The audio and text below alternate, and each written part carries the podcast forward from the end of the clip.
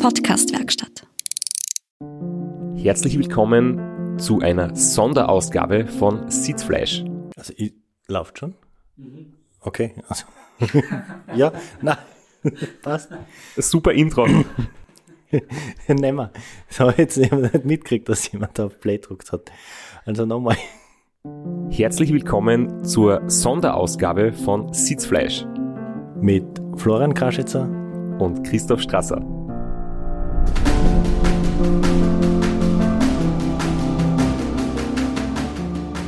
Warum Sonderausgabe? Jetzt musst du dich erklären. Weil wir dich feiern werden, beziehungsweise du uns, glaube ich, sehr, sehr viel zu erzählen hast. Du warst beim Race Around Rwanda und deswegen haben wir gesagt, es wird eine kleine Sonderstaffel werden, so ähnlich wie beim Transcontinental Race und deswegen haben wir uns jetzt mal gedacht, es werden drei bis vier Episoden werden, der öfters rauskommen. Dienstag und Freitag, weil es so viel zu erzählen gibt von dir. Ja, hoffentlich. und, und damit es nicht zu weit in Vergessenheit gerät, äh, einen höheren Veröffentlichungsrhythmus und dann danach wieder normal in der Reihe weitermachen. Es ist jetzt schon echt eine Zeit her, dass wir die letzte Aufnahme gemacht haben. Und man merkt's, wir sind ein bisschen eingerostet. es, es float noch nicht so, aber wir werden recht schnell wieder reinkommen, hoffentlich. Ja, ohne dir jetzt zu nahe zu treten, aber ich glaube, du bist gerade in einer ganz anderen Welt gewesen in den letzten Tagen, also vor allem mental. Du hast jetzt dich nicht so viel beschäftigt mit äh, Podcast-Aufnahmen oder wahrscheinlich auch nicht Podcast hören. Und kann man sagen, dass du das Rennen deines Lebens gemeistert hast? Ja, es war jedenfalls ein extrem ungewöhnliches Abenteuer in einer extrem ungewöhnlichen Umgebung und es war echt unglaublich viele Eindrücke, verschiedene und es war echt richtig cool. Aber rein sportlich war es sicher nicht das Rennen meines Lebens, um das schon mal vorwegzunehmen. Aber du hast äh, ein gutes Ergebnis, eine gute Leistung gebracht, was jetzt da wahrscheinlich nicht im Vordergrund steht. Du bist gut durchgekommen beim Race Around Ruanda, hast 1000 Kilometer hinter dich gebracht und du hast ja eine, eine kleine WhatsApp-Gruppe gehabt für ähm, deine Family, also wirklich auch Family. Ja, die, die Oma war sehr aktiv auch in der Gruppe. Ich war da auch dabei und habe das Rennen natürlich nicht nur mitverfolgt über einen Live-Tracker und ein bisschen was dazu gepostet auf meinem Instagram, sondern ich habe in der WhatsApp-Gruppe mitlesen können und zum Beispiel auch erfahren, dass deine Oma Verwandte eingeladen hat und das dann, glaube ich, in der falschen Gruppe mitgeteilt hat, voller ja, Freude. Mit der Gisela Kaffee trinken war, das wissen jetzt alle. Es war herrlich, aber es war schön zu sehen, wie da alle mitfiebern und vor allem auch, ja, wie du uns alle im Laufenden gehalten hast und zum Glück hast du sehr viel aufgenommen mit dem Handy und ein bisschen mitgefilmt und deswegen haben wir jetzt echt viel zu erzählen mit gutem Material. Hätte auch so viel zum Erzählen, aber es hat sich echt gut ergeben unterwegs, dass ich ein paar, paar Aufnahmen gemacht habe. Schauen, ob wir alle irgendwie unterbringen. Es sind recht viel und sind nicht jetzt immer die, die spannendsten. Aber ja, das ist unser Plan jetzt für die, für die nächsten paar Wochen. Und würde gleich sagen, dann legen wir gleich los, bevor wir uns da jetzt zu sehr verplaudern. Du kannst ja, du über die äh, Ja, das ist klar, dass ersten Kilometer reden und dann kannst du das dazwischen einbringen. Hallo? Sie genau, ja. Ja. Ja, ähm, bitte bei, bei, bei Leuten, es, es ist wer daheim und äh, macht dann auf.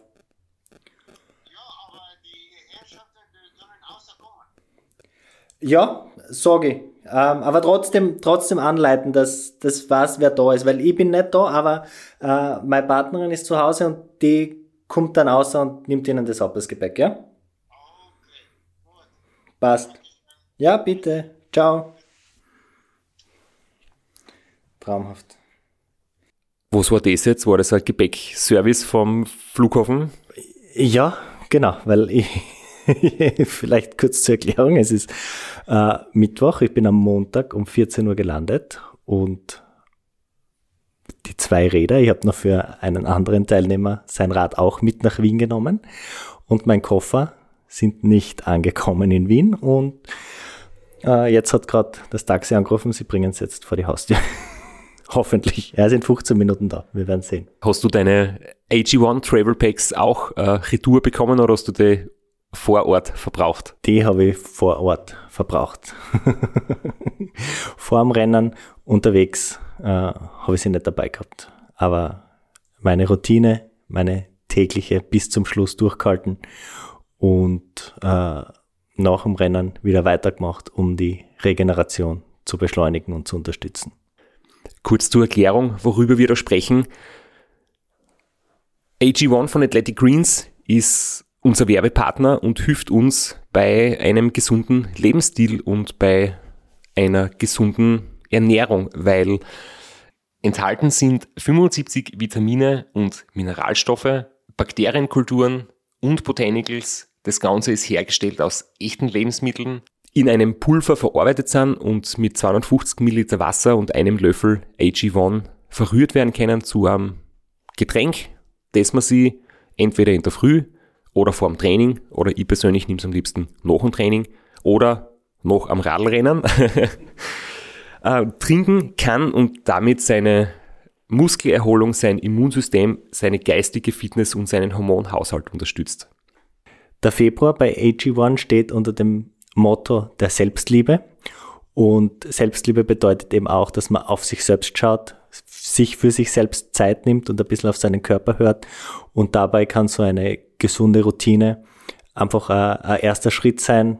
Kurz das Handy weglegen, ein paar Minuten sich mit seinem AG1 hinsetzen, das in Ruhe austrinken. Kein Handy, keine Hektik und dann gestärkt und erfrischt in den Tag starten. Natürlich ersetzt es nicht eine gesunde Ernährung. Und wenn du sagst, auf sich selbst schauen, da gehört für mich ja dazu, ähm, selbst zu kochen, gesund zu essen und das Ganze kann man mit AG1 noch unterstützen. Wenn ihr das probieren wollt, habt ihr die Möglichkeit unter www.athleticgreens.com slash Sitzfleisch eine Bestellung zu tätigen oder ein Abo abzuschließen. Bei einer Mitgliedschaft gibt's dann ein Jahresvorrat Vitamin D3 und K2. Das ist so ein Öl, wo man einen Tropfen ähm, zum Trink dazu gibt. Plus fünf Travel Packs, die man zu Radrennen mitnehmen kann oder auf Reisen. Kostenlos dazu. Und das Ganze ist ohne großes Risiko. Wenn man nicht zufrieden ist, gibt es eine Geld-Zurück-Garantie im Zeitraum von 90 Tagen. Und sagt natürlich auch, wie überzeugt AG1 von seinem Produkt ist. Wir haben uns überlegt, dass wir in der ersten Episode über deine Anreise reden, über die Zeit in Ruanda, die du vor dem Rennen schon dort warst und dann quasi so ins Rennen einstarten. Wie war die Anreise? Hat es besser funktioniert als die Rückreise oder hat es dort auch schon Stress gegeben? Ja, ich habe einen Lauf gehabt jetzt da. Ich bin äh, auf vier Flügen gesessen und es hat irgendwie nie kein einziger richtig funktioniert. Der, der Hinflug über Istanbul war schon mal beim Wegfliegen eine Stunde verspätet und ich habe Transferzeit gehabt am Flughafen eine Stunde 30. Und ich weiß, dass der Flughafen in Istanbul sehr, sehr, sehr groß ist und dass du zwischen die Gates schon einmal eine halbe Stunde schnellen Schrittes gehen musst. Und habe mir schon gedacht, puh, der, Anspr der Anschlussflug wird knapp. Äh, bin in Istanbul gelandet, fünf Minuten vor Abflug des nächsten Flugs. Und es war niemand dort, der mich rausgewunken hat und mich mit einem Golfwagen irgendwo hingeführt hätte. Und dann habe ich schon gewusst, ja, das wird eher nichts. Äh, habe das Handy eingeschalten und dann habe ich schon ein SMS gekriegt von Turkish Airlines. Äh, der Flug ist sowieso gecancelt und ich kann den nächsten Flug in 24 Stunden nehmen. Und bin dann zum Schalter. Äh, das war ein bisschen hin und her. Und dann haben sie gesagt, ja, du kriegst ein Hotel, du kriegst im Hotel dreimal Essen, du kriegst ein Late-Checkout, du kannst bis 16 Uhr im Hotel bleiben und der Shuttlebus fährt dort und dort weg. Und dann bin ich im Shuttlebus ins Flughafenhotel und habe eine Nacht und einen Tag in Istanbul verbracht, bin Sightseeing gegangen, habe äh, so einen Hop-on, Hop-off-Bus gebucht. Das einzige Problem war natürlich, dass das Gepäck durchgecheckt war. Und weil ich eben so viel Gepäck mitgehabt habe, habe ich mein Handgepäck so leicht und so klein wie möglich gehalten. Ich habe da eigentlich nur in, in Radhelm und die Elektroniksachen, also Handy, Kindle, Ladegeräte. Und ja, dann bin ich in der Jogginghosen und zum Glück in der Daunenjacke. Zum Glück habe ich die dabei gehabt, weil beim Fliegen wird es manchmal kalt.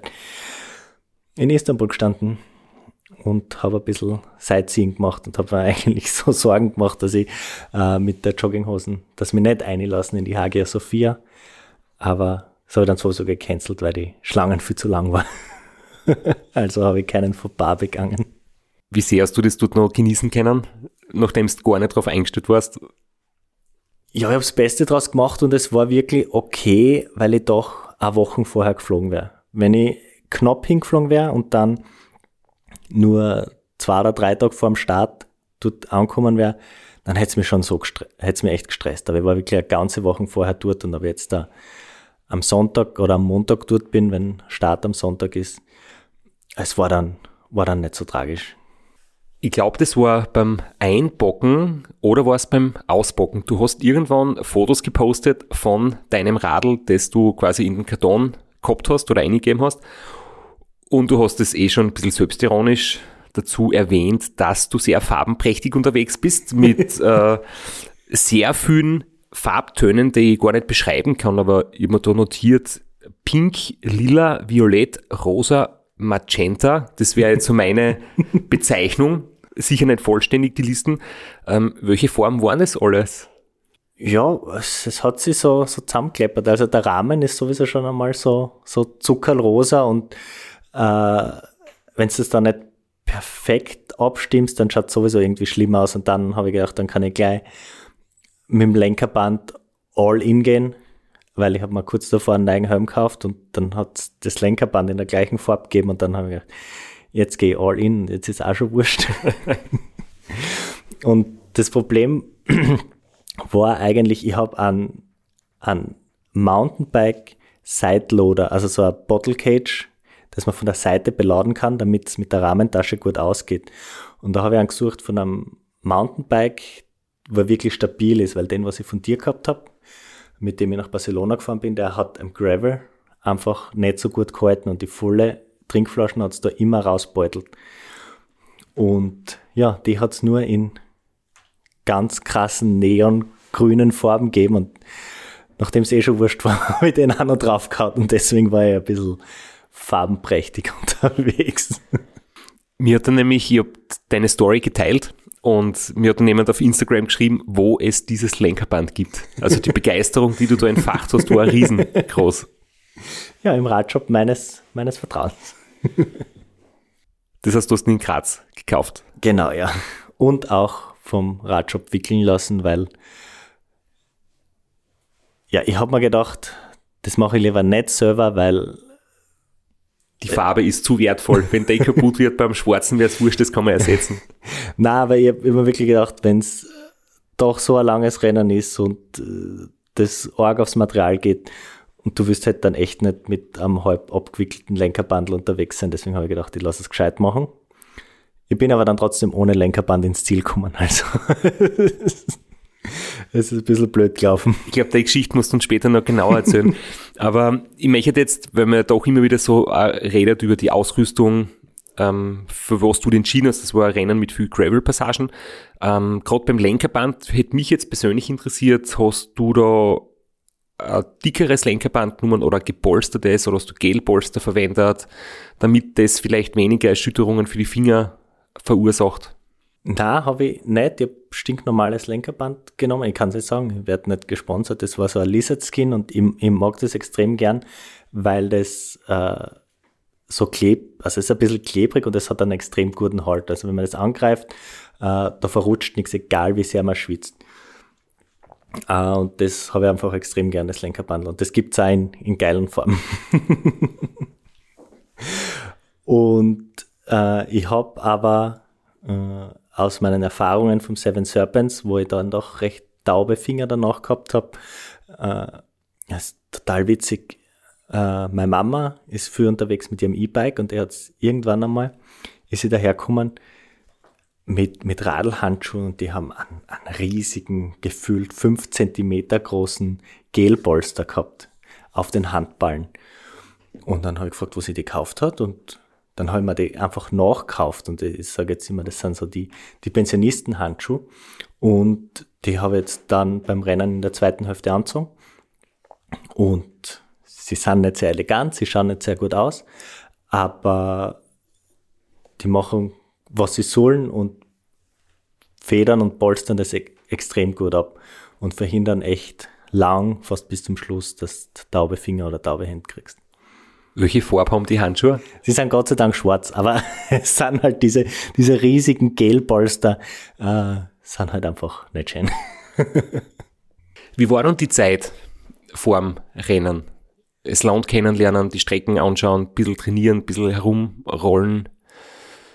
Was hast du jetzt gemacht? Ja, also einmal, was, was so der, der erste Eindruck war, was, was mich so total geflasht hat, du kommst so aus, aus dem europäischen Winter und ich bin dann irgendwann um, um zwei in der Nacht ins Hotel eingecheckt und, und im Hotel, äh, das ist so, so eine Art Atrium, würde ich sagen, äh, da war so ein riesiger Baum und ein paar Buschen und der eine Baum, der hat gerade geblüht und hat so einen extrem intensiven Duft ausgestrahlt und das, das, das war so der erste Eindruck und das hat mich gleich voll geflasht. Du kommst aus unserem tristen Winter äh, und um zwei in der Früh kurzärmelig, kurze Hose und dann hast du diesen intensiven, geilen Geruch in der Nase. Das, das war so der, der erste Eindruck.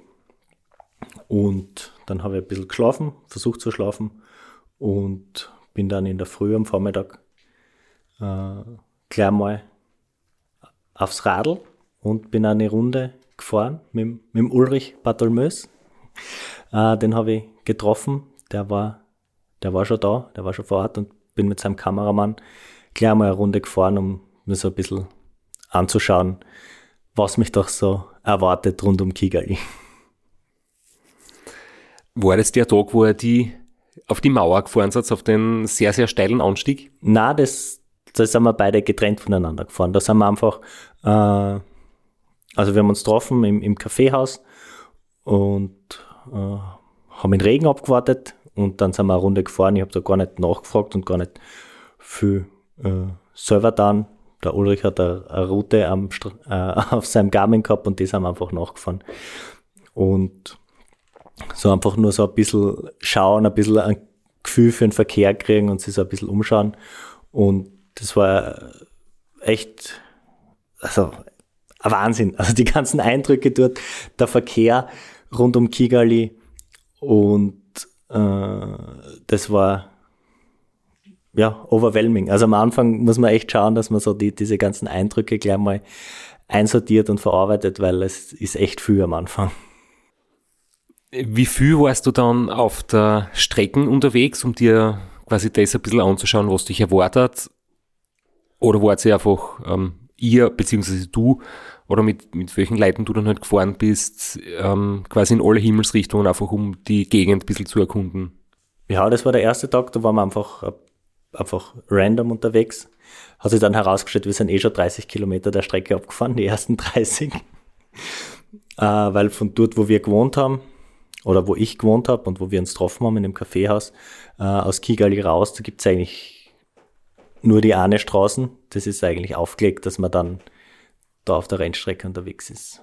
Ähm, am zweiten Tag war ich dann auf, auf großer, auf großer Runde, da war ich sieben Stunden unterwegs und da bin ich die ersten 80 Kilometer der Strecke gefahren, äh, habe dann die Abkürzung zu Checkpoint 1 genommen, habe mir den Checkpoint 1 angeschaut, war jetzt nicht wahnsinnig viel zum Sehen, das war einfach äh, so ein so ein Beachclub oder äh, so ein paar Häuser am, am Strand von dem See. Und dann bin ich wieder zurück. Also da war ich dann auch 160 Kilometer unterwegs. Das war meine, meine längste Tour dann vorher. Ein bisschen auf der Strecke, äh, ein bisschen umgeschaut und versucht, unterwegs einzukaufen. Und ich glaube, das ist ein Thema, das sollte man nochmal genauer besprechen, weil das ist eine große Challenge bei dem Rennen. Ich kann mich erinnern, du hast ein Foto geschickt von einer Cola-Flaschen oder von einer Fanta-Flaschen und hast irgendwie markiert die Zuckerangabe und ich habe es nicht ganz genau verstanden, um was es geht, aber ich glaube, du hast da irgendwie was Neues entdeckt, oder? Prinzipiell ist es jetzt einmal für, für mich extrem schwer gewesen, in Ruanda zu unterscheiden zwischen Bar, Privathaus, Supermarkt oder irgendeinem anderen Geschäft. Äh, weil die Häuser, die schauen eigentlich von außen alle gleich aus. Und es sitzen eigentlich immer Leute davor. Es sitzen vor dem Privathaus sitzen ein paar Leute und vor dem Supermarkt sitzen ein paar Leute. Und das ist einmal recht, recht schwierig, überhaupt den Unterschied zu erkennen. Und dann ist halt jetzt so für mich die Hürde, dann einmal hinzugehen, einfach zum Random House, wo Leute davor sitzen und an denen vorbei und einfach einmal reingehen ins Haus, recht, recht groß. Und da habe ich echt eine Zeit lang gebraucht, habe mir ein bisschen gewöhnen müssen an die Umstände, da genug Mut zu finden, da, da reinzugehen. Und ich habe auch mit vielen anderen Teilnehmerinnen gesprochen. Diese Hemmungen haben am Anfang alle gehabt. Also es, es war echt, echt schwierig. Und teilweise, also sind es dann auch nur so, so Magazine, da stapeln sie dann die, äh, die Säcke voller Reis oder Mehl oder was auch immer. Manchmal ist es dann so eine Art Baumarkt, da gibt es dann Werkzeug und äh, manchmal ist es auch ein Supermarkt. Und vielleicht zu dieser dazu sagen, Supermarkt darf man jetzt nicht in, in unserem europäischen Verständnis sehen. Äh, manche haben einen Kühlschrank, sehr viele haben keinen Kühlschrank. In Wirklichkeit ist es einfach ein Pudel. Hinter der Pudel sitzt meistens eine Frau. Ich habe ganz selten bei Männern einkauft. Das ist ein, also ein Frauenberuf. Vielleicht erklären wir, was ein Pudel ist, weil das kennt man nicht einmal überall in Österreich, glaube ich. Eine Theke. Eine Theke. Eine Theke.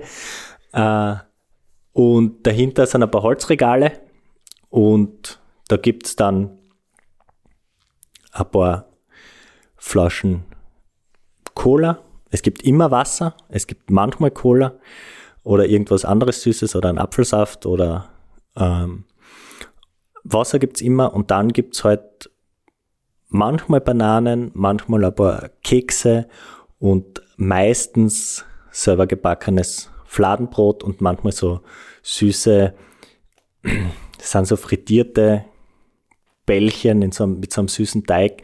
Äh, Sie bezeichnen es als Donuts, aber ähm, ja, sie sind sehr kalorienreich. Und das sind so die Sachen, die du überall kriegst und alles andere hängt dann einfach von den Lieferketten und vom Zufall ab, ob du dann in so einem Supermarkt was kriegst oder nicht. Ist dir mal passiert, dass du versehentlich statt in einem Supermarkt in einem Wohnzimmer gestanden bist oder in einem Privathaus? Na, Gott sei Dank nicht, weil äh, es war dann doch so, dass, dass man als, als Weißer oder als Muzungu, äh, wie, wie die Einheimischen zu den Weißen sagen, äh, also doch ein bisschen Aufsehen erregt und es strömen dann eh alle zu dir her und wenn du dann sagst, was du willst, dann zeigen sie deinen Weg zum, zum richtigen Gebäude.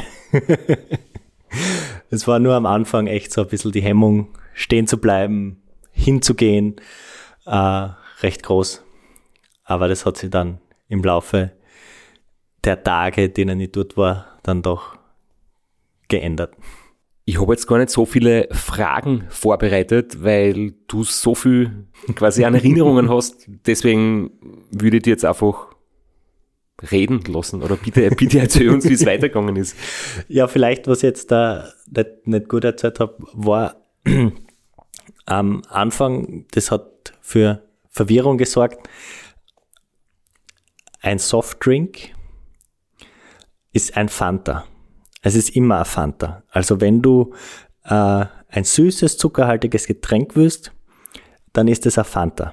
Das heißt, du gehst dann in so einen Supermarkt oder auch äh, im, im Restaurant und auch dort, wo ich gewohnt habe, im Botschaftsviertel und im Regierungsviertel, wo dann doch einige äh, sehr hochpreisige Restaurants waren, gibt es auf der Karten, da steht einfach Fanta. Und wenn du ein Fanta bestellst, Dann fragst du dich zuerst einmal kalt oder warm. Kalt kostet meistens ein bisschen mehr. Kalt gibt's nicht überall und gibt's nicht immer. Und dann fragst du dich, welches Fanta?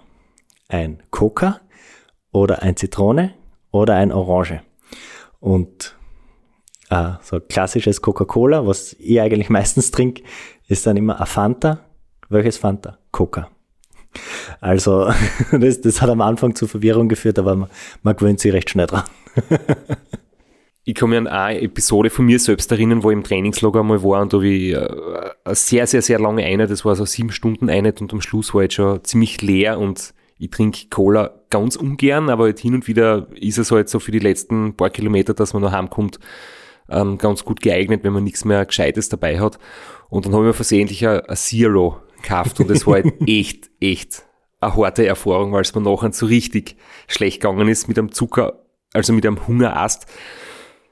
Und ja, wie, wie waren da die Unterschiede? Weil ich glaube, du hast uns in der WhatsApp-Gruppe irgendwie mitgeteilt, dass eben dieser Zuckergehalt nicht immer so war, wie du ihn kennst.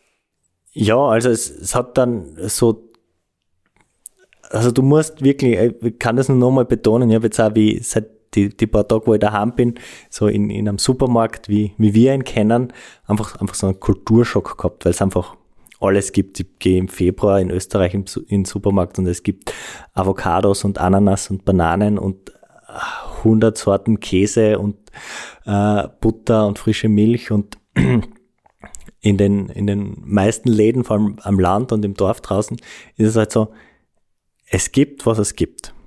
Und manchmal gibt es ein paar Flaschen Cola und manchmal gibt es keine Cola, dafür gibt es äh, irgendeinen Apfelsaft oder einen Ananassaft und da musst du es einfach nehmen. Und manchmal gibt es eben dieses zuckerreduzierte Cola, also nicht kein und kein Light, sondern zuckerreduziert. Äh, ist geschmacklich macht es keinen Unterschied, aber gerade wenn du im Rennen bist und den Zucker brauchst, um über die Runden zu kommen, äh, hart. Hast du dann irgendein sowas wie eine Strategie zurechtgelegt, dass du dir überlegst, was wirst du im, im Rennen essen, was wirst du regelmäßig kaufen, was vertragst gut, aber das wird wahrscheinlich schwierig sein, stell dir mir vor, wenn du eben nicht weißt, dass es überall die Sachen zu kaufen gibt. Das, das Einzige, worauf man sich wirklich verlassen kann, ist, dass es dieses Fladenbrot und Wasser gibt. Und alles andere ist dann reiner Zufall und du kannst dann halt auch nicht in, in jeden größeren Dorf in drei Supermärkte gehen. Äh, dann musst du halt nehmen, was du kriegst. Und man darf nicht hakelig sein.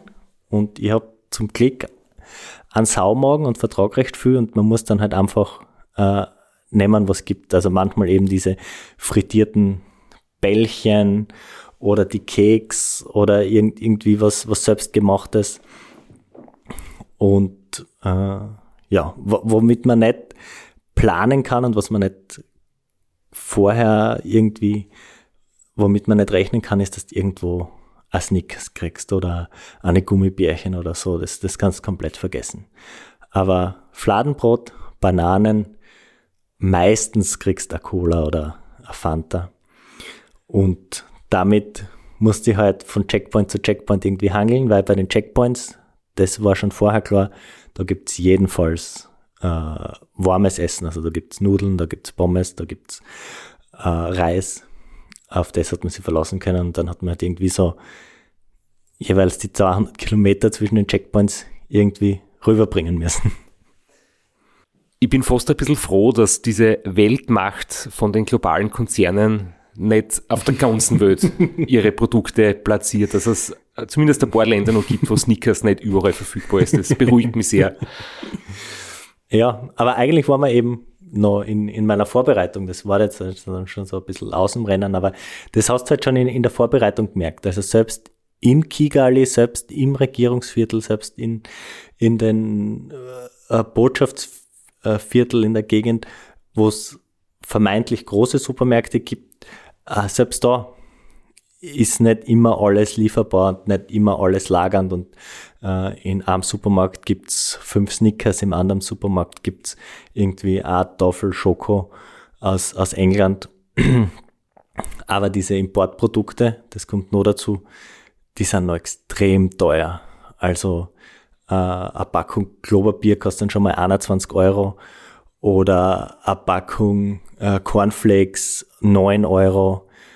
Ähm, also alles, all die Produkte, die wir kennen, die sind dort importiert und sind extrem teuer. Und da muss man sich halt dann wirklich nach, nach lokalen Alternativen umschauen. Zum Glück war ich im Hotel, ich habe kein Klopapier braucht, aber äh, wenn du da in einem Airbnb bist, äh, so viel Geld kannst du gar nicht sparen, dass du dann das Klopapier wieder reinkriegst.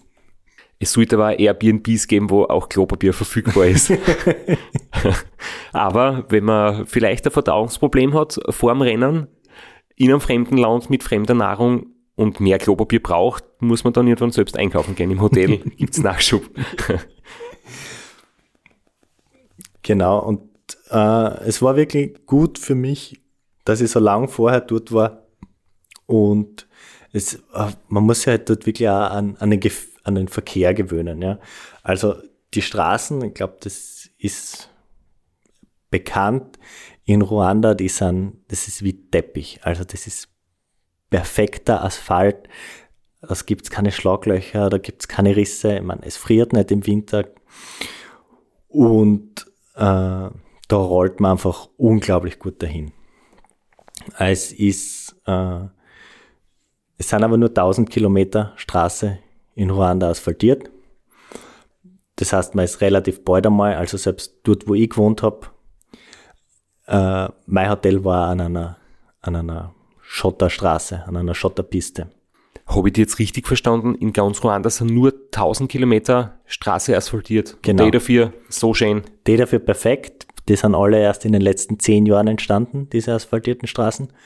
Aber es ist selbst in Kigali, in der Hauptstadt, wenn du von den Hauptstraßen runter bist, äh, so wie mein Hotel, das war in der zweiten Seitengasse, selbst da war ich schon auf einer, auf einer Schotterstraße.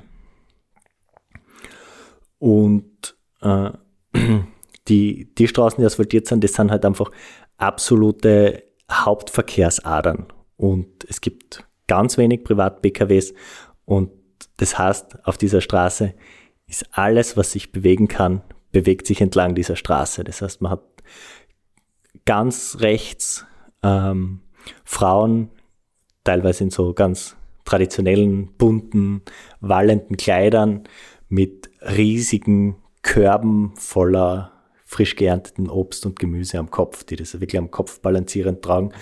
Mm, dann hast du in der, in der zweiten Reihe äh, Radfahrer mit äh, so Single-Speed Stahlrädern mit äh, angeschweißten Stahlgepäcksträgern und die stapeln da teilweise 20 Bananenstauden oder äh, riesige Käfige voller lebender Hühner oder äh, Ernte, also Maisernte, riesige Stauden und die, die sind in der zweiten Reihe unterwegs und die sind bergab extrem schnell, die überholen die schon einmal. Bergauf dafür dann, nachdem es Single Speed ist und sie doch sehr schwer beladen sind, äh, schieben sie dann. Dann hast eine Reihe weiter die, die Mopeds. Das sind nicht nur Moped-Taxis, sondern auch die Mopeds führen teilweise ihre Lasten herum. Also zu den Rädern. Ich habe da gesehen Scheibtruhen, Scheibtruhen auf den Rädern oder Leitern oder Stahltüren, also so richtig große äh, 90 mal 2 Meter Stahltüren auf den Rädern hinten drauf. Und dann ganz in der Mitte fahren dann die, die Autos. Und wie gesagt, die wenigsten Autos sind Privat-PKWs, sondern das sind dann LKWs. Und die LKWs fahren dort so lang, bis sie nicht mehr fahren. Das heißt, aus dem Auspuff raucht's schwarz raus und die sind auch komplett voll beladen. Also wirklich über der Fahr Fahrerkabine noch fünf Meter irgendwelche Bündeln draufgebunden mit Schnüre. Und ja, so ist, so ist der Verkehr, so ist man dort unterwegs und es ist alles sehr rücksichtsvoll der Verkehr bewegt sich dementsprechend langsamer, weil es sind halt sehr wenig PKWs unterwegs. Und die Geschwindigkeitsbegrenzung war eigentlich durchgehend 60. Ich habe nie eine höhere gesehen und die wird extrem streng kontrolliert. Also es sind dann auch alle paar Kilometer sieht man so Radarboxen und ganz viel Traffic Police. Aber da ist man dann unterwegs und da, also mir macht das nichts aus. Ich war lang genug Fahrradboote, aber es haben schon viele auch gejammert. Gell. Man, muss, man, man fließt so ein bisschen mit und man muss halt schauen, man wird extrem eng überholt. Vor allem, wenn es leicht bergauf geht. Die voll beladenen LKWs, die müssen richtig Schwung nehmen. Die können das Gas nicht lupfen und die können nicht über die Mitten der Straßen, weil da kommt der LKW entgegen. Und da wird man halt extrem knapp überholt. Aber ich habe nie das Gefühl gehabt, dass es gefährlich oder ungut ist und auch nie respektlos. Aber da muss man halt einfach wissen, so ein LKW braucht Schwung, um über den Hügel drüber zu kommen und äh, kann da keine Rücksicht nehmen auf dich am Radl. ja, klingt sehr spannend. Wirklich sehr spannend. Wie, wie warst du mit deinem, um jetzt wieder so ein bisschen Richtung, Richtung Radlrennen zu kommen, mit deiner Ausrüstung zufrieden? Hat sie das alles bewährt? Du wolltest die unten noch ein bisschen testen und ein paar Dinge vielleicht noch entscheiden, was du mitnimmst, ob du ein paar Sachen im Hotel hast. Wir haben uns ja vorher noch getroffen. Ich habe da ein Taschel fürs Radl borgt, wo du dann aber, glaube ich, sogar eh wieder Alternative gehabt hast. Jedenfalls hast du gesagt, du möchtest mehr mitnehmen. Auch genügend Schläuche. damit du dann nicht unten vielleicht Schläuche verbrauchst oder was kaputt wird und dann fürs Rennen zu wenig hast. Genau, also bis bis zum Tag vor dem Start habe ich aber keine Schläuche gebraucht. Ich hab, also ich, ich habe wirklich ein bisschen Material getestet. Äh, Auflieger, ja, nein. Wie viel nehme ich mit? Nehme ich die Daunenjacke mit? Nehme ich die Winterjacke mit? Äh, nehme ich die lange Regenhose mit? Nehme ich die kurze Regenhose mit? Nehme ich die Neoprenüberschuhe, die Neoprenhandschuhe? Also da habe ich äh, viel herumprobiert und viel überlegt. Äh, habe mir dann im Endeffekt für die Auflieger entschieden. Das war im Nachhinein, also es war kein Fehler, sie haben nicht geschadet, aber es wäre nicht notwendig gewesen, weil aber es, da war halt so ein bisschen der, der Bias, dass ich doch in Kigali war und rund um Kigali äh, sehr viel gut asphaltierte Straßen waren. Das hat sich dann weiter draußen im Land nicht so bewahrheitet. äh, habe ich gedacht, ich fahre mit Auflieger. Und ja, ich wollte von dir halt diese ganz kleine Tasche, die war aber dann zu klein, habe dann meine etwas größere mit ein bisschen mehr Platz und dafür habe ich dann aber die Arschrakete wirklich ganz klein zusammengebracht, dass sie kaum über den Sattel drüber steht. Dann ist das ganze Gebilde auch ein bisschen stabiler und schwingt nicht so. Deswegen habe ich mich dann für das Setup entschieden. Ich habe die Neopren-Überschuhe nicht, ich habe die kurze Regenhose und ich habe die Daunenjacke und die Winterjacke nicht. Also ich habe äh, ein Langarm-Trikot, Regenjacke, Regenhose, zweite Radlhose und Neoprenhandschuhe. Das war so mein, mein Setup, für das ich mich entschieden habe und das ich nicht bereut habe, das gut funktioniert hat. Schlafsack? Kein Schlafsack, äh, Biwaksack, so, so rettungsdeckenmäßig, also schon ein Biwaksack, äh, aber so ein Notbiwak, was man eigentlich zum Bergsteigen benutzt. Wie viele Schläuche hast du einpackt? Ja, eingepackt habe ich zwei. Ich hatte insgesamt fünf mit und habe dann nur zwei eingepackt. Aber ich glaube, das ist schon ein bisschen ein Foreshadowing. Das müssen wir dann, glaube ich, noch, noch im Detail besprechen. Sagen wir so, es ist eine Frage, damit alle, die uns zuhören, einfach wissen, wie viel du an Bord gehabt hast, weil es wird später noch ein, ein wesentliches, zentrales Thema werden und das wird sie durchziehen. Die Geschichte mit den Reifen und den Schläuchen. Ja, also ich habe mich äh, bis jetzt erfolgreich dagegen gewehrt, äh, tubeless zu fahren. Ich habe eigentlich wirklich sehr gute Erfahrungen gehabt, einfach auch am Gravelbike mit normalen Schläuchen.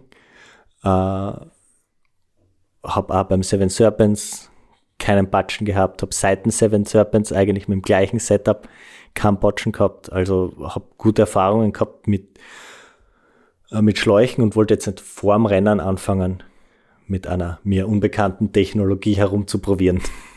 Und bin deshalb dabei geblieben.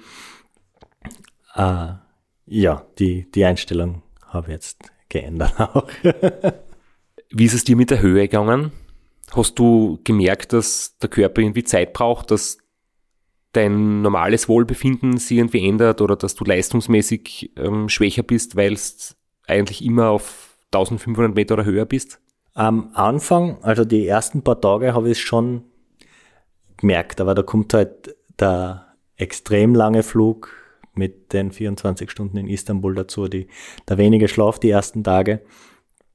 Aber da habe ich schon gemerkt, dass auf äh, Ruanda heißt ja auch das Land der tausend Hügel, wenn man so eine Kuppe attackiert und da haben dann äh, Watt und Puls nicht so richtig zusammenpasst, wie man es erwarten würde. Da war der Puls schon immer zehn Schläge höher. Das war so, aber noch, noch drei Tage eigentlich, eigentlich vorbei. Und dann habe ich mir auch, es war doch ein bisschen ein Schock von den Temperaturen her, wenn es so immer knapp unter 30 Grad gehabt hat. Aber habe ich mir dann gut an die Temperaturen und an die Höhe gewöhnt und das ist dann eigentlich wirklich gut gegangen. Und da bin ich wirklich froh, dass ich war, wirklich eine Woche vorher dort war, weil wenn zwei, drei Tage vor dem Start dort bist und dann fährst ein bisschen und du hast das Gefühl, der Puls ist viel zu hoch, ist glaube ich mental nicht so einfach dann noch so kurz vorm Start. Hast du mitbekommen, wie es dem Ulrich Bartholmös gegangen ist. Wir haben daheim halt über seine Social Media Kanäle halt ähm, ein bisschen mitgelitten, weil er dann ein paar Tage vor dem Rennen krank geworden ist und wirklich laut seiner ähm, Berichterstattung halt Fieber gehabt hat und gar nicht gewusst hat, ob er überhaupt starten kann. Und erst, glaube ich, ganz kurz vom Rennen ist er dann wieder so weit fit gewesen, dass er gesagt hat, er, er kann teilnehmen. Er wird es ein bisschen gemütlicher angehen, was aus der Ferne nicht so danach ausgeschaut hat, wie er dann an der Spitze war im Rennen, aber da wie mir echt gedacht, so, ohne jetzt vor Ort zu sein, ohne wirklich so die Einsicht zu haben, wie dort die Versorgung ist, habe ich immer gedacht, angeschlagen in ein Rennen zu starten, ist generell nie eine gute Idee. Und wenn es vielleicht in Österreich ist, wo man irgendwie die Abläufe kennt, wo man weiß, wie sowas funktioniert, wenn man unterwegs ärztliche Versorgung braucht, aber wenn es doch nicht gut geht, in einem fremden Land und vor allem in so einem exotischen Land auf einem anderen Kontinent hätte ich da wirklich wahrscheinlich für mich selbst sehr viel Bedenken gehabt, ob ich mich da drüber wage, wo das Risiko mitspielt, dass man vielleicht unterwegs dann wieder Probleme kriegt. Er ist dann aber gestartet. Ja. Also ich habe eben selber nicht gesehen mehr seit unserer gemeinsamen Runde. Äh, ich habe dann auch eben sein Social Media gesehen und ich habe dann am Start gesehen, beziehungsweise am Tag davor bei der Registration. Und da hat er wirklich schlecht ausgeschaut. Aber ähm, ja, war, war seine Entscheidung und äh, er hat da so, so, so, einen richtig tiefen Husten gehabt, also äh, ja, er war sicher nicht ganz fit am Start. Aber zu dem anderen, was du gesagt hast, es ist wirklich ein, ein riesen, riesen Kompliment an diese Organisation. Die Organisation war einfach unglaublich. Also die hat wirklich mit, mit jedem Polizeipräsidenten in jedem District, die haben gewusst, dass wir kommen, äh, dass dort Radlfahrer kommen, äh, wie das Rennen abläuft, was da passieren wird, dass da die ganze Nacht über gefahren wird. Äh, das, das war das Tourismusministerium irgendwie involviert. Äh, und sie haben auch, und das hat man dann später im Rennen dann auch gesehen, wie wirklich was passiert ist, es gab einen Arzt, den Dr. Innocent, der war in Kigali vor Ort und der hat. Dr. Innocent? also Innocent war sein Vorname und äh, wir haben dann Dr. Innocent. Äh, und der hat äh, aus Kigali die ganze Rettungskette organisiert. Also das war dann auch bei diesem Unfall, vielleicht kommen wir später dazu, vom lokalen, von der lokalen Ambulanz, die den abgeholt hat, zum nächstgrößeren Provinzspital, zum großen Spital nach Kigali. Das war alles wirklich perfekt organisiert. Auch äh, mit, mit der Sprachbarriere übers Telefon. Das war sicher, das war super organisiert und das haben sie uns auch bei der Registration äh, am Tag vor dem Start vorgestellt, erklärt, äh, die richtigen Telefonnummern uns gegeben äh, um das dann wirklich alles perfekt in die Wege zu leiten. Und das, das war wirklich von Anfang an, also ich habe mich vor Ort in Ruanda sowieso nie unwohl gefühlt, immer sicher gefühlt und dieses, dieses Backup zu haben und zu wissen, wie die Organisation da dahinter steht, Weil sie hätten ja einfach nur uns einen Track in die Hand drücken können und sagen, fort und schaut, was bleibt. Weil es ist ja doch unsupported Rennen. Äh, das hat dann schon nochmal so ein, so ein Sicherheitsgefühl gegeben. Also es war wirklich top organisiert. Die Checkpoints alle durchgehend besetzt, immer essen. Äh, das war schon, war wirklich unglaublich gut organisiert und da echt großes Lob an die Organisation. Das hat es dann auch im Kopf sehr viel leichter gemacht. Wenn ich mich richtig erinnere, du hast ja gesagt, ihr habt sowas wie ein SIM-Kartenkrieg oder Datenguthaben, das heißt auch die Netzabdeckung und die Möglichkeit, unterwegs am Laufenden zu sein oder sich einfach selbst helfen zu können, war gegeben. Genau, das war im Starterpaket dabei, eine SIM-Karte. Da waren 2500 Franken drauf. Das sind 2,50 Euro, damit ruft man nicht weit. Aber ähm, Als Nachbar der Schweiz spitzt man die Ohren, wenn man 2500 Franken hört. ja, aber äh, die Netzabdeckung ist, ist nahezu 100 Prozent. Also es hat im, im Rennen vielleicht im Dschungel auch zwei Linkskurven, wo man sehr weit an der Grenze zu Burundi war, wo ich für ein paar Minuten keinen Empfang gehabt habe, sonst habe ich durchgehend eigentlich immer 4G gehabt. Also die Netzabdeckung unglaublich. Und äh, genau, ich habe dann für, für 7000 Franken habe ich äh, 12 Gigabyte gekauft. Und damit kommt man eigentlich ganz gut aus. 12 Gigabyte verbraucht man nicht in, in vierter Radrennen weil davor und danach bist du eigentlich eh immer in einem WLAN. Und das ist dann noch so ein zusätzlicher Faktor, weil äh, in Deutschland kann es schon mal sein, dass du ein paar Stunden ohne, ohne Empfang unterwegs bist. Da hast du durchgehend 4G, das, das gibt dann schon nochmal zusätzliche Sicherheit.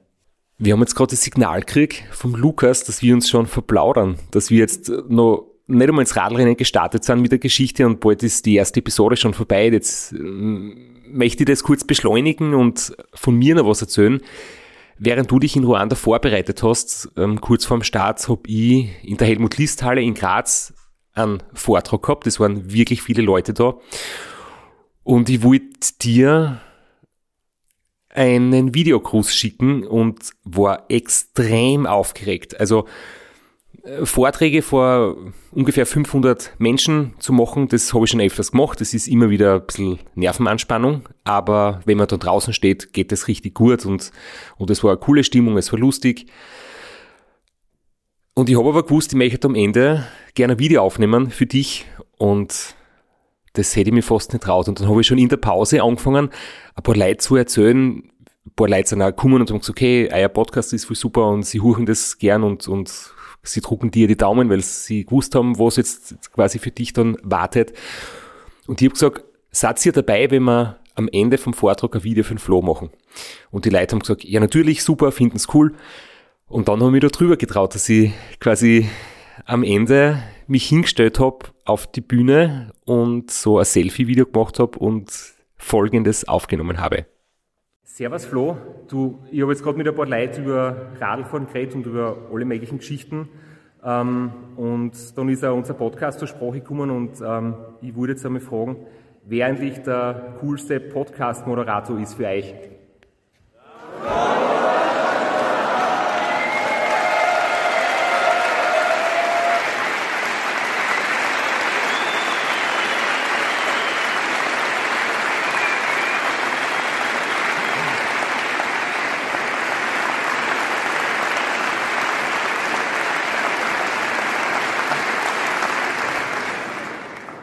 Äh, ich habe auch noch gesagt, dass du jetzt gerade in Ruanda bist, beim Race Around Ruanda, das in zwei Tagen gestartet, dass wir dann demnächst die Podcasts machen, wo du erzählen wirst, wie es gelaufen ist. Und jetzt war noch die Frage, wie viele Leute dir alles Gute wünschen.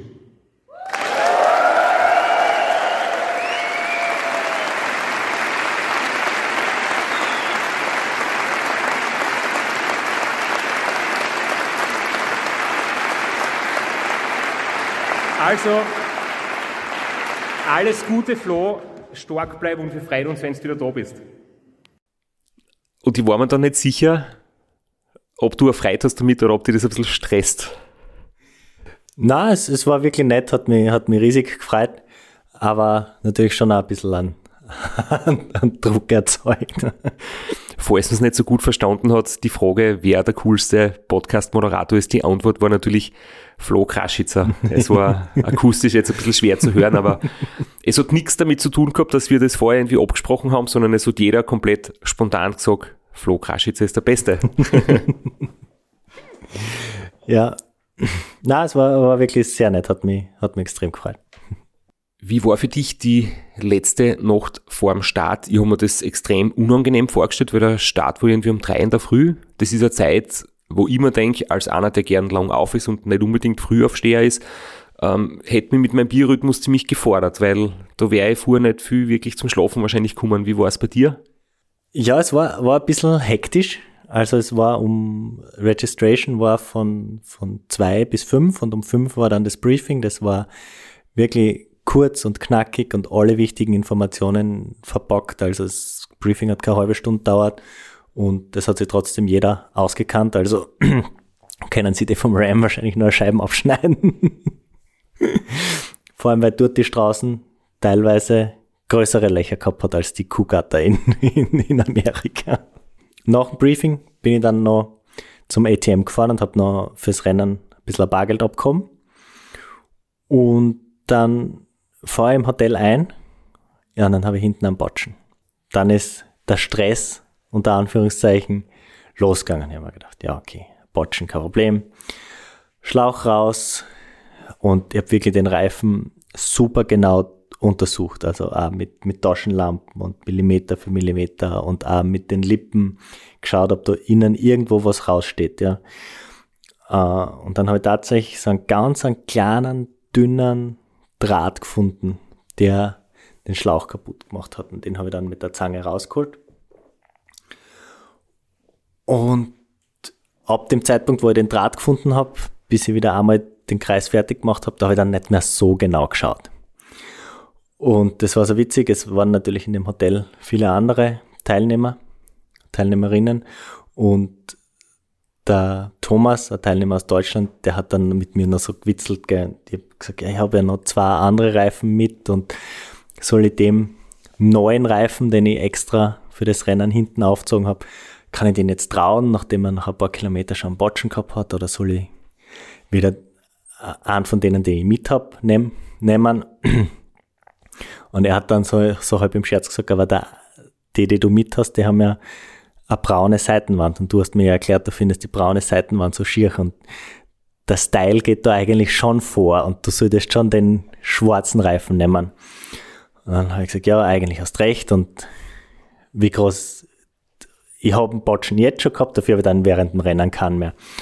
Naja, Schlauch rein und ja, Reifen aufgepumpt und dann das, das Fahrrad fertig gepackt, alles hergerichtet und ich hab, bin dann um um 20 Uhr im Bett gelegen. Und das Hotel dort, das ist sehr hellhörig. Also es sind keine Doppel, Doppelfenster, weil es wird nicht kalt in der Nacht und die Spalt zwischen Fenster und, und zwischen den Türen ist recht groß. Und es ist eine, große Reisegruppe, die war vor Ort und die waren recht laut.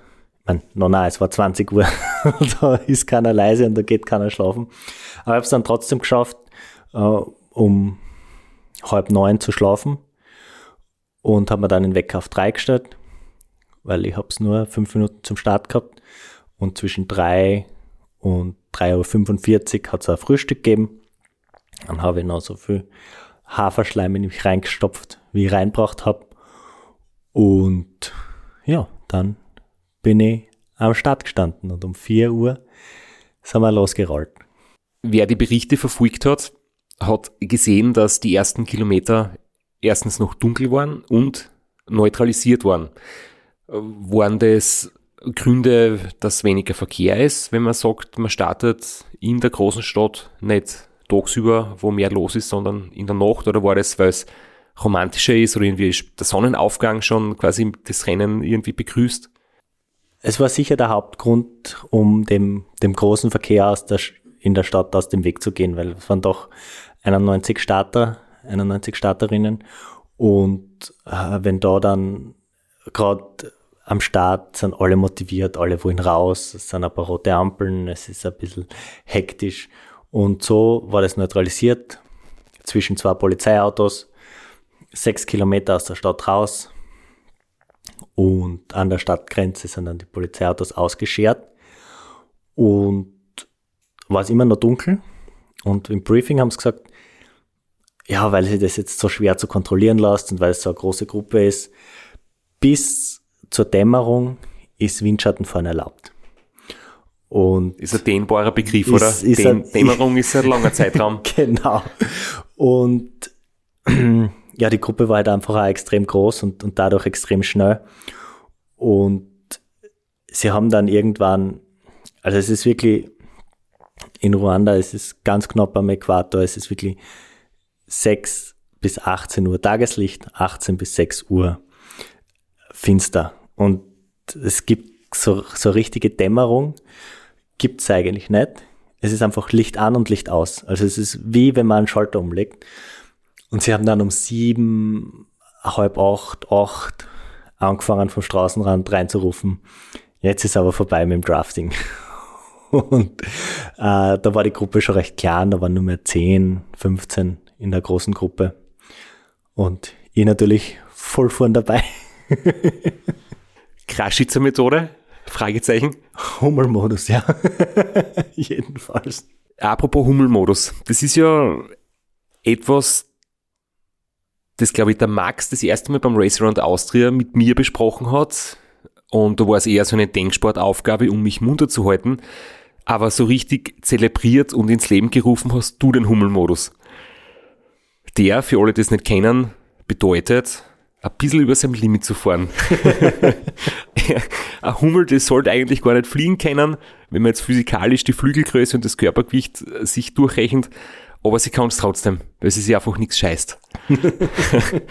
und ja, es ist jetzt so weit, dass wir ein Hummelmodus-T-Shirt mit Sitzfleisch-Schriftzug gemacht haben und das wollte ich dir heute schenken. Ich wollte es dir ganz am Anfang schenken, gleich als, als Einstieg, um dir ja zu dem Rennen zu gratulieren. Da haben wir uns verplaudert, ich überreich's dir jetzt und weil du echt gut ausschaust momentan, also im Sinne von du bist, glaube ich, schlanker wie vor dem Rennen, habe ich nicht gewusst, ob du M, Medium oder Large brauchst.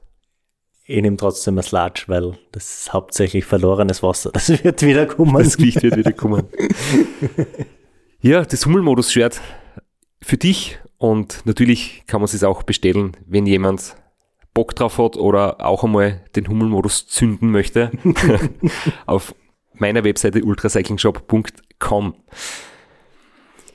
Aber bist du jetzt überhaupt im Hummelmodus gefahren? Weil es hat aus der Ferne hat das Ganze schon sehr reif gewirkt. Du hast, du hast jetzt nicht sinnlos übermütig dich da kopfüber ins Gemetzel gestürzt, sondern du warst sicher am Anfang bei den Schnellen dabei, aber ich glaube, du hast sehr bald mit Hirn das Tempo irgendwie so gewählt, dass du die nicht zerstörst. Stimmt das? Oder hast du die schon zerstört? Nein, ich habe hab wirklich definitiv auf mich geschaut, aber es ist halt einfach in, in so einer großen Gruppe oder selbst am Ende, wenn es nur mehr 10, 15 Leute waren, wenn man sich da eher hinten aufhaltet und äh, ein bisschen Windschatten lutscht, dann kann man da schon relativ kraftsparend mit einem sehr hohen Tempo äh, schon einmal die ersten 10% des Rennens abspulen. Und ich habe dann auch, als es das erste Mal ein bisschen steiler geworden ist und die Anstiege ein bisschen länger, äh, habe ich dann auch reißen lassen. Also bewusst auch dann nicht mehr mitgegangen, aber diese, diese ersten 90 Kilometer in drei Stunden, die habe ich natürlich mitgenommen. Vielleicht ist es besser beim Bergauffahren ein Video machen. Also, kurzes Update. Ich war gerade bei Checkpoint 1. Das ist am Ende vom ersten Pavé-Stück.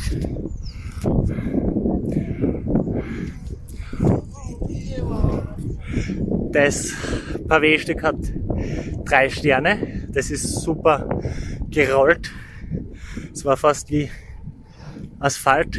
Extrem schnell, extrem staubig. Äh, hätte ich mit dem Shep zum Faschingsgschnas gehen können und als Tennisplatz mich verkleiden.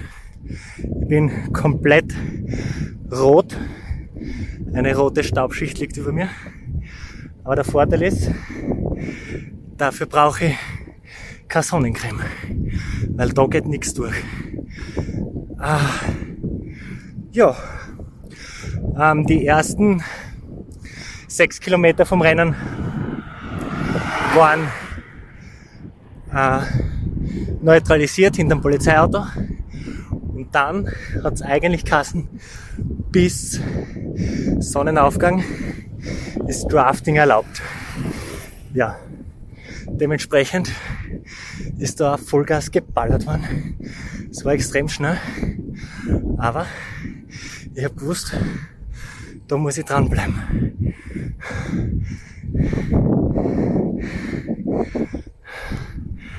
Weil das waren halt jetzt dann, so genau haben sie es dann nicht genommen mit dem Drafting, aber das waren halt eigentlich die ersten 90 Kilometer quasi gratis in drei Stunden. Äh, was sind jetzt also ganz vorne dabei? sind sechs oder sieben Pro Conti Profis von Team Armani und die fahren wie ein Straßenrennen. Jede Attacke gekontert, jedes Loch zugefahren, über jeden Hügel voll attackiert. Ja, dementsprechend habe ich dann irgendwann beschlossen, jetzt ist Zeit, mein eigenes Tempo zu fahren. Ah, am ersten Pavé-Stück habe ich noch 5, 6 Kilometer am Botschen gehabt. Und ich habe eigentlich gedacht, jetzt da im Dreck, Schlauch wechseln und so, das zahlt sich nicht aus. Und das war nur so ein Schleicher, habe ich immer wieder äh, aufgepumpt, alle 6, 7 Kilometer. Und jetzt beim Checkpoint in Ruhe mit einem Cola den Schlauch getauscht. Ich habe aber nichts gefunden im Mantel. Und jetzt bin ich ein bisschen nervös, weil ich habe nur zwei Ersatzschläuche. Jetzt nur mehr einen. Und ich hab in der Nacht, die haben noch geträumt vom dritten Schlauch, haben aber nicht einbaut. Und ja. Da waren jetzt sehr viele Impressionen, sagt man zu, zu akustischen Sachen, Impressionen? Ich glaube, das ist nicht aufs Medium beschränkt. Ich glaube, das sind einfach Eindrücke. genau, es waren, es waren sehr viele Eindrücke jetzt drinnen. Soll man diesen Insiderspruch mit dem Faschingsgschnas beim Shape auflösen oder ist einfach derjenige, der angesprochen ist, kennt sich aus? Ja, ich glaube, äh, es ist äh, Mitte Februar. Die meisten äh, werden, das, werden das verstehen. Ein Gschnas habe ich zum Beispiel selber als aus der Steiermark stammender lange Zeit nicht verstanden, das ist ein Fest, oder? Eine Faschingsparty. Genau. Und ja, Start war um vier in der Früh, das heißt drei Uhr in der Früh in Österreich. Und ja, der Chef war beim Start live dabei, weil er ist direkt vom Gschnas äh, heim und hat sich vor einen Live-Tracker gesetzt und äh, dementsprechend ist ihn am Sonntagvormittag auch gegangen. Und deswegen äh, die Hommage Was war jetzt mit den Profis vom Team Armani? Was ist das Team Armani? Bitte, bitte erklär uns das kurz. Ich habe das zum Beispiel vorher auch nicht gewusst, weil ich jetzt nicht so der riesengroße Insider bin im Profi-Radsport und welches Team das ist, habe ich zum Beispiel vorher auch nicht gewusst. Es ist, ich kenne mich jetzt auch mit den ganzen Ligen im Radsport nicht so genau aus, aber ich glaube, es ist ein Pro-Conti-Team, heißt es. Also es ist quasi die zweite Liga unter der World Tour. Und da gibt es ein ostafrikanisches Pro-Team, das besteht äh, hauptsächlich aus Kenianern, aber auch äh, aus anderen ostafrikanischen Ländern. Und ja, also das, was sie im Laufen können, das versuchen sie jetzt auch, äh, also diese wunderbaren genetischen Voraussetzungen, die es gibt in Ostafrika, auch, also hohe VO2 Max, hohe Lungenkapazität, großartige Ausdauersportler. Das versuchen sie jetzt auch irgendwie umzulegen und, und da sehr, sehr gute Radfahrer rauszubringen. Und deswegen gibt es dieses Team Armani auf, ich glaube, pro Conti-Level jedenfalls auf der zweiten Liga. Und die haben auch einige Profis zu diesem Rennen entsandt. Und ja, die werden sich wahrscheinlich gedacht haben, ja, es ist irgend so ein Hobbyrennen und äh, fahren wir halt mit, wenn der Teamchef sagt. Fahren wir halt und ja, so sind sie halt am Anfang auch gefahren. Also wirklich extrem hart die Berge rauf attackiert. Immer jedes Loch zugefahren, jede Attacke gekontert. Ähm, ja, und die sind noch mitgefahren es war schon beeindruckend zu sehen, wie die fahren. Und genau, die waren auch am Start. Aber was eigentlich, ja, wir haben ja eigentlich vor dem Einspieler haben wir geredet eigentlich über die ersten 90 Kilometer. Die waren auf der Straße, wie gesagt, perfekter Asphaltteppich eigentlich. Und dann das erste 60 oder 70 Kilometer lange Gravelstück. Und es war richtig, also so äh, dunkelrote Piste äh, durch, durchs Hinterland und relativ wenige Höhenmeter, extrem gut benannt, kaum Schlaglöcher, kaum, kaum Querrillen. Es hat da länger nicht geregnet, kaum, kaum so, so Wasserrinnsale und so. Ja, und da sind wir dann entlang geballert und da ist es dann, wir haben es schon zweimal äh, angekündigt, da ist es dann losgegangen. Erster, erster von mehreren Batschen, also Plattfuß, Platten.